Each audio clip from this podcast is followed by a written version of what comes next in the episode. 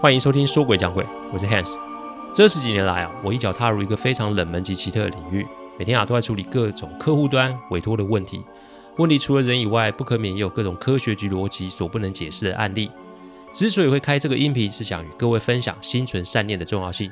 你别以为鬼很可怕，因为在我看来，人心比鬼还要让人恐惧。欢迎收听今天晚上的说鬼讲鬼。说鬼讲鬼的音频制作都有一定的程序规范。每个个案分享都要有客户的书面授权，才可以开始整理、写稿、录音、试听、制作。因此，每周只能录制一集，还请各位见谅。因为每一个个案都代表了客户与当事人的信任，因此只有我自己可以全权的做整理与制作。我知道这样子的速度其实不快，但反正如果可行，我会做这一行做这一辈子。所以只要大家有时间，欢迎各位的收听。今天啊是二零二一年的最后一集说鬼讲鬼。先谢谢各位这半年来啊对小弟的支持哦。今天啊有点特殊，因为今天的客户是用跋杯来经由他们的同意，才可以把这个案子来跟着我作为分享哦。而且我也刚从事发地点呢回来而已哦。什么地方呢？今天听听就知道了。先说上周啊去看了恶兆，哎，说真的拍得不错。这个后半段啊，除了跟萨满有些神似之外啊，整体来说是不错的恐怖片哦。不过电影的主轴啊，还是在提醒大家心存善念的重要性。里面的每个人其实都没有逃过鬼的报复，这看起来很可怕。但有没有想过，为什么这些人会被抓去山上？女主角为什么被附身而不得超生？父亲为什么会死于非命？这一切的一切都跟心念有关。阿纪曾经跟我说过，世上最强大的力量就是善，因为光明磊落，所以心生正气；因为心生正气，所以循规蹈矩；因为循规蹈矩。不会以身试险，鬼啊没那么可怕，唯独人心的作祟啊是最可怕的。人在遇见问题时的盲目，往往就是引发内心魔性的开始哦。今天来讲讲我大学时代的一个亲身经历，这一切都要从我打工的工地开始讲起哦。我大学的时候其实不爱念书，每天啊都在找打工的机会。学校在山里面，所以啊也没有什么便利商店可以打工。后来啊是在朋友的介绍之下，我在工地打工。说真的，一周三天，每天的工钱是两千一，这个钱其实不少哦。所以啊，我就投入了这个劳动的行列，每天最早到，每天最晚走。因为有的时候啊，还有接私活的机会。私活就是没经过工头的安排，然后私下接案，这种案子啊，钱更多。但因为啊特殊，所以施工的时间通常都是平常工作之后，说白一点就是晚上，甚至是半夜哦。一开始啊很累，回到宿舍常会吵到室友。那后来啊，自己搬出来住之后啊，也就没事了。但这就让我更无所忌惮的跟着啊工地师傅接私活。我会的不多，所以大多都是跑腿及搬运重的物品。所以啊，常常啊要负责买宵夜这件事。但正所谓啊，夜路走多了就真的会遇到鬼。这一次就让我真正学到了教训。某天在工地快下班的时候啊，师傅神神秘秘跟我说：“下下周有没有空啊？”下下周的隔周正好是期末考前的前一周。大多数的课都会暂停，让学生温书，所以我当然有空赚钱，没空念书，满口答应。我说可以啊。工地师傅神秘的说，这一次酬劳很高哦，是我平常工作日薪的三倍啊。说到三倍，这哪有不答应的道理嘞？但事后啊，我想到这一次的事啊，不禁为我那个时候的决定捏了一把冷汗。因为啊，人为财死这句话不是空谈啊，这是真的。贪财的人可笑，但设局的人啊。可怕啊！我边想啊，这次如果啊，我可以攒足钱来买电脑啊，这样打字上网也方便。最重要的是啊，我不用看别人脸色借电脑打报告。想着想着，我就不禁偷笑了起来。但正当我美滋滋做着美梦的时候啊，我看见工地的附近有一个白色的身影在那边移动。工地的料与建材当然是放在工地里面，但有的时候如果原物料太多啊，就会暂时放在外边。这个时候就容易招小偷。工头曾经有提醒我们要注意四周的状况，如果举报得当有奖金，所以我就想说，哎，那来抓个现行啊，搞不好又可以赚奖金呢。那个时候是冬天哦，五点多其实已经将近是全黑了。我拿着手电筒过去，我真的看见一对男女在那个地方，女的大腹便便的站着，男的啊是蹲在地上翻地上的垃圾，想想看，可能是在做回收的吧。我看到那太太，便收起那凶神恶煞的样子，因为怀孕的女人经不住吓啊。我过去温和的打招呼，还跟他们交谈了起来。原来啊，他们是住在附近的人，家中的环境不害不太好。男的身子骨又很单薄，所以也没办法做太粗重的工作。那好死不死啊，妻子啊又怀了孕，那只好在工厂下班之后啊，来附近做做资源回收，看有没有办法增加一些收入哦。我一听啊，就自告奋勇说：“哎，那你以后五点半都来这里啊，我会拿工地里面可回收的垃圾给他们。”说完啊，我还掏出口袋中的八百块给他们。他们本不想拿，但拗不过我的热情啊。后来还是开心的收下，并跟我道谢后就离开。我回到工地后啊，跟工头说这件事。工头也是个明事理的人，说啊，以后啊没有班的时候，可以进到工地来整理资源回收，再交给那两个人。不过工地危险，所以绝对不可以让这两个人进来现场。我满口答应后啊，隔天就去买了个两个大的塑胶袋。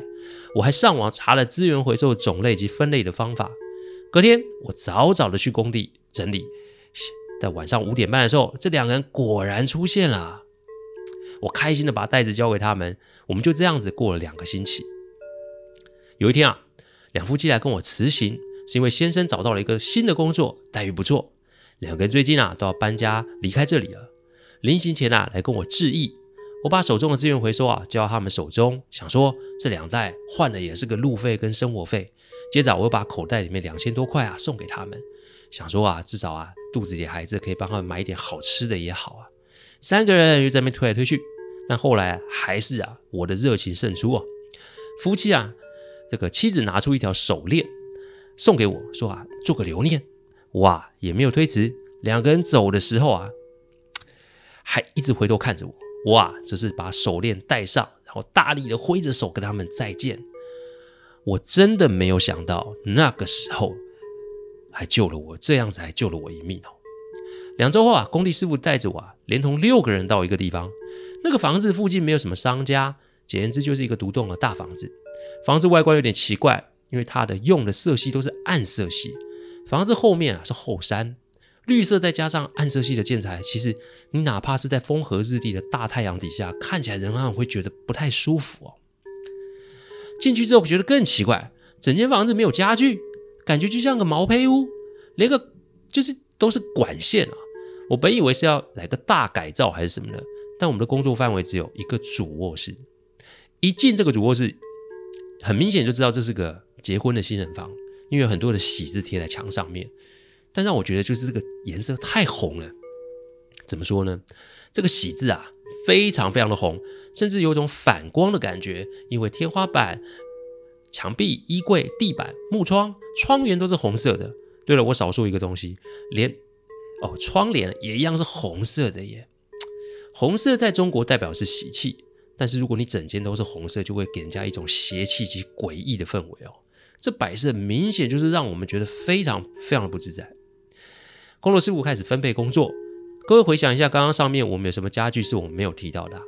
一、二、三，我来揭晓答案好了。其实就是床头柜与床位。先说一下，我们到那栋房子的时间是下午三点半，等到我们要准备工作，已经是五点半了。我是不知道有没有这个习俗，但是晚上安床怎么想都很奇怪啊。不过拿人家钱就得办事，不是吗？可是我们来这里啊，也没带床跟床头柜啊，那现在怎么处理啊？工地师傅要两个人陪他去地下室啊，有地下室哦。不过想想也对了，在工地打滚这么久，经验告诉我，一定要什么？配合作业，因为这样一定有什么好处。有就举手了，工地师傅赞许的拍拍我，然后呢就说，另一个人啊就是被师傅点名，然后心不甘情不愿的站了出来。我们便往地下室出发。一开房间的门啊，往外面看是一片黑。说也奇怪，只有我们工作地方有电啊。我摸遍附近的墙壁都没有任何开关哦。还好我们的装备里有手电筒。于是啊，师傅带头，我殿后，三个人就往地下室走了去。开了地下室的门啊，迎面而来就是一股霉味及冷得让人发抖的冷风哦。走下去之后，才发现这个地下室没有任何的隔间，但倒是有很多东西都被盖了布，但那个布都是红色的。各位去想啊，这真的让人家觉得极度不舒服哦。我们的床头柜啊，其床都在里面的角落，只有三个人，而且你还有一个人负责照手电筒，所以就师傅打灯。我跟那位同伴啊，就负责搬床头柜。这个床头柜其实是两个组合而成的，而且啊，里面还是有储物空间的类型。所以如果储物空间里面是空的，我们一个人抬一个，其实还不会太困难。但不知为什么那个床头柜非常的沉啊！我本想把柜子打开，把里面的东西清出来，但是师傅说客户没交代，所以我们还是别动好了，好吧？一次搬一个，不过这的真的是把我们累得够呛，就是哦。搬了两趟啊，我们真的没力了。师傅看了看手表，说：“哎，现在啊是大概是晚上的七点。”他说：“让我们先休息一下，因为床头柜要在晚上九点十二分的时候才可以放入正确的方位。”我当下就觉得奇怪了，你晚上安床就够怪了，你为什么要挑这个奇怪的时间啊？但我没多说什么。这个时候，工地师傅说：“好吧，累啦，那你先出去买宵夜。这里离市区少说也要二十分钟的车程哦，而且全程都山路诶。”但没办法，我只好骑车去买宵夜了哦。骑着骑着啊，我突然看到前方不远的路灯旁边有两个人在那边跟我招手。说白一点啊，你在这里看到人挥手，你不吓死才怪。但我看到熟悉的身影是那对夫妻诶，我开心的停下机车。我本来以为以后就不会见到他们嘞，但是我停下来之后，我抬头一看，我没有看到这对夫妻，而且路灯也暗了下来。正当我觉得奇怪的时候，我发现前方五十公尺的路灯亮的地方，有人在跟我招手。我一看，又是那对夫妻。我又再发动机车往那边骑过去。骑过去的时候，又发生了同样的事。那对夫妻又在我前面的五十公尺的路灯下跟我招手。这个时候，你再白痴，你也知道，这可不是什么瞬间移动的超能力吧？我这个时候就知道，我遇上什么事了。我停下机车啊，向他们招手。我不觉得他们是来害我，但我真的没有勇气再骑过去找他们哦。我心中默念说：“哎，你们来找我好了，有什么事在这说吧。”大概二十秒后啊，我背后响起那女孩子的声音啊：“大哥，你这么晚在这里干嘛？”我发着抖，转着身啊，这个看着身对的身后的这对夫妻哦，不同以往的是啊，他们两个都穿着红色的衣服，这说要有多诡异就有多诡异哦。我结结巴巴说：“我来这里施工的事情。”我这个时候已经吓到一个不行了，因为我讲话的时候，这对夫妻一动也不动，眼睛连眨都没眨一下。讲真的，我脚都开始抖了起来哦。讲完后，先生讲了一句话：“你快走吧，别再回来了，这不是你该来的地方。”我虽然很怕，但我在问为什么？因为我还有伙伴在那里啊，我不能丢着他们不管啊。妻子淡淡的笑着说：“你是个好人，但我想你应该知道，我们两个跟你不一样吧。”我苦笑的点点头啊，这个时候你还看不出来怎样？你真的是见见鬼说鬼话了。接着先生悠悠的说啊，有没有想过为什么这么晚还要到那个地方去安床柜及床位呢？我就跟你直说了吧，那个房间啊，甚至是那栋房子都不是给活人住的，说穿了那是给死人住的，也就是阴宅，只是用阳世间房子的形式做出来而已。重点不是为了安魂，重点是为了镇住两个鬼及一个鬼胎哦。这让我想起我们这附近有一个乡野传说，话说是五十年前啊，有两个地方望族的孩子恋爱，而且有了孩子，但无奈双方的家长啊，常年都是不和啦，所以哪怕是有了孩子，双方仍是无法在一起。结果两个年轻人就相约在这山里上吊自尽。这件事情啊，无疑是让两个家族都蒙上了阴影，也不知为何双方家族生意就越来越差，到最后就这么的落寞了。有传言说，这对夫妻会带着一个未出世的孩子常来这边的游荡。他们死了之后啊，就被葬在这附近。这生前被家人排挤，死后又无人祭拜，听说就成为了怨气冲天的厉鬼哦。不过他们好像也没有为恶，也没谋害人命。只是最近啊，这边有个小建商看中了这块区域啊，想要用便宜的价格把地给买起来。后代子孙不争气，所以都便宜的卖了。但唯独这块坟地，建商又高价买了下来。因为那建商旁边有个风水师啊，他想要用这两个鬼一个鬼胎做一些类似五鬼搬运搬财的勾当啊，反正啊就是先用阵法锁住那块坟地，让把鬼胎没办法出来，借此来要挟两个鬼啊要住到啊这个房子里面。那房子里面的摆设都是有精心的风水布局，只要他们住进去，那就是永世不得翻身。建商要的是钱，风水师要的是那只鬼胎，所以两个人就狼狈为奸的就这么的干下去了。我听了虽然害怕，但也很不爽啊！因为鬼跟人是一样的啊，他们也值得被正确的对待。怎么可以干这种事？也许是情绪战胜了恐惧，也许是他们感受到了我的想法。妻子突然一跪，要我帮帮他们的忙。我情急之下扶了他一把，哇，这有够冰哦！我说别这样，我能帮的一定帮哦。他们要我啊去找他们的坟墓，把那个阵给破了。但那个墓啊在深山里面，不知道啊我敢不敢去哦？我说我都敢跟你们讲话了，我还有什么不敢的啊？而且我也怕待在那里的伙伴会受害啊，所以这个时候不去也不行了。我依照他们的指示啊，到了那个地方。说真的，我还是第一次觉得深山好冷哦，那个雾气实在太大。但还好，我的方向感是好的，所以大约是半个小时就到了。妻子在临行前要我带着她送她的手链，因为上面有她的气息，以保破阵之后鬼胎啊不会伤了我。我到了现场，看到一片坟墓，各位可以看看这是一个什么样的感觉哦。我一边说不好意思打搅喽，一边慢慢的寻找那两个人的墓地。还好我找到了。但在这个时候，我发现啊，我的周围站了不少的人啊。这些人呐、啊，都穿着白色衣服，或坐或站在坟头上。他们的样子就跟最近那个恶兆里面那个鬼的打扮是一样的哦。你被人围观就没什么，你被鬼围观这倒头一次啊。那温度真的是让我永生难忘。我只好原地作揖，向四周打招呼说，我今天啊是受人之托，不得已才在这个时候打搅大家，大家莫见怪。我办完事啊会速速离开，绝不逗留。但说完后，我抬头啊。四周只剩我一个人哦，找到了坟，那就开始拔除阵法。阵法这对鬼有用，那对人没用喽。我总共拔出了十四根生锈的钉子，还有割断盖在坟头上的网子。再就是找到特殊方位的四张符，分别把它给烧了。我做完这些的时候啊，我听到一个婴儿的哭声，接着我就感觉有个东西靠近在我旁边，我看不到，但我感觉到它的体型很小，然后好奇的围在我身边啊。闻闻摸摸看看，我把手中的手链亮了出来，就听到了一个婴儿开心的声音。我点点头，便快速的离开了。好啦，事情解决了吧？那我得改回房子那里哦，因为伙伴们还在那呢。我到的时候，发现伙伴们站在房子的大门前面，里面闪着淡淡的红光。伙伴们每个眼睛啊一闭着，一动也不动。这个时候，这对夫妻就出现了，他们向我道谢，然后说法阵已破。二人也付出了代价，我不敢问他们的下场是什么。他们也决定就在这里住了下来。今天的事情啊，只有我会记得。伙伴们都被施了小法术，下了暗示，明天一觉起来就什么都忘了。不过每个人啊，都会生些小小的病，过过运，几天就没事喽。这先生问我要什么，我摇摇头说不用，因为帮人并没有什么目的，该做的事就是该做，没有什么好讲的。妻子说：“十五年后，请我再来这个地方看看他们。”说完就消失不见了。接着，伙伴们清醒了，都骑车离开。我离开的时候，还听到婴儿童言童语的谢谢声哦。这一天啊，这把我累死了。我在家里啊休了三天才到学校去。不知为何，我就开始放弃了打工，然后老老实实的准备念书考试。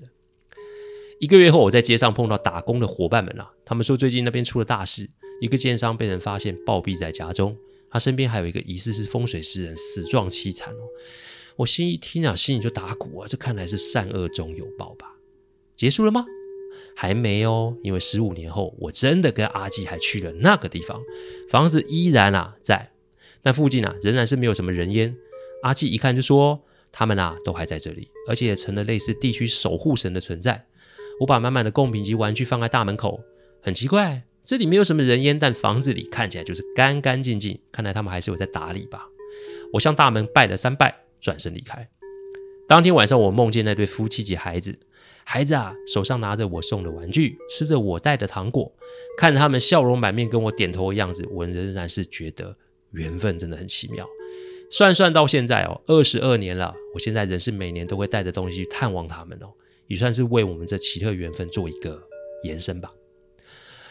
如果我那个时候没有选择帮他们，而是赶他们走呢？如果那个时候我选择离开，而不管伙伴的死活呢？如果那个时候我选择许愿，而不是什么都不要呢？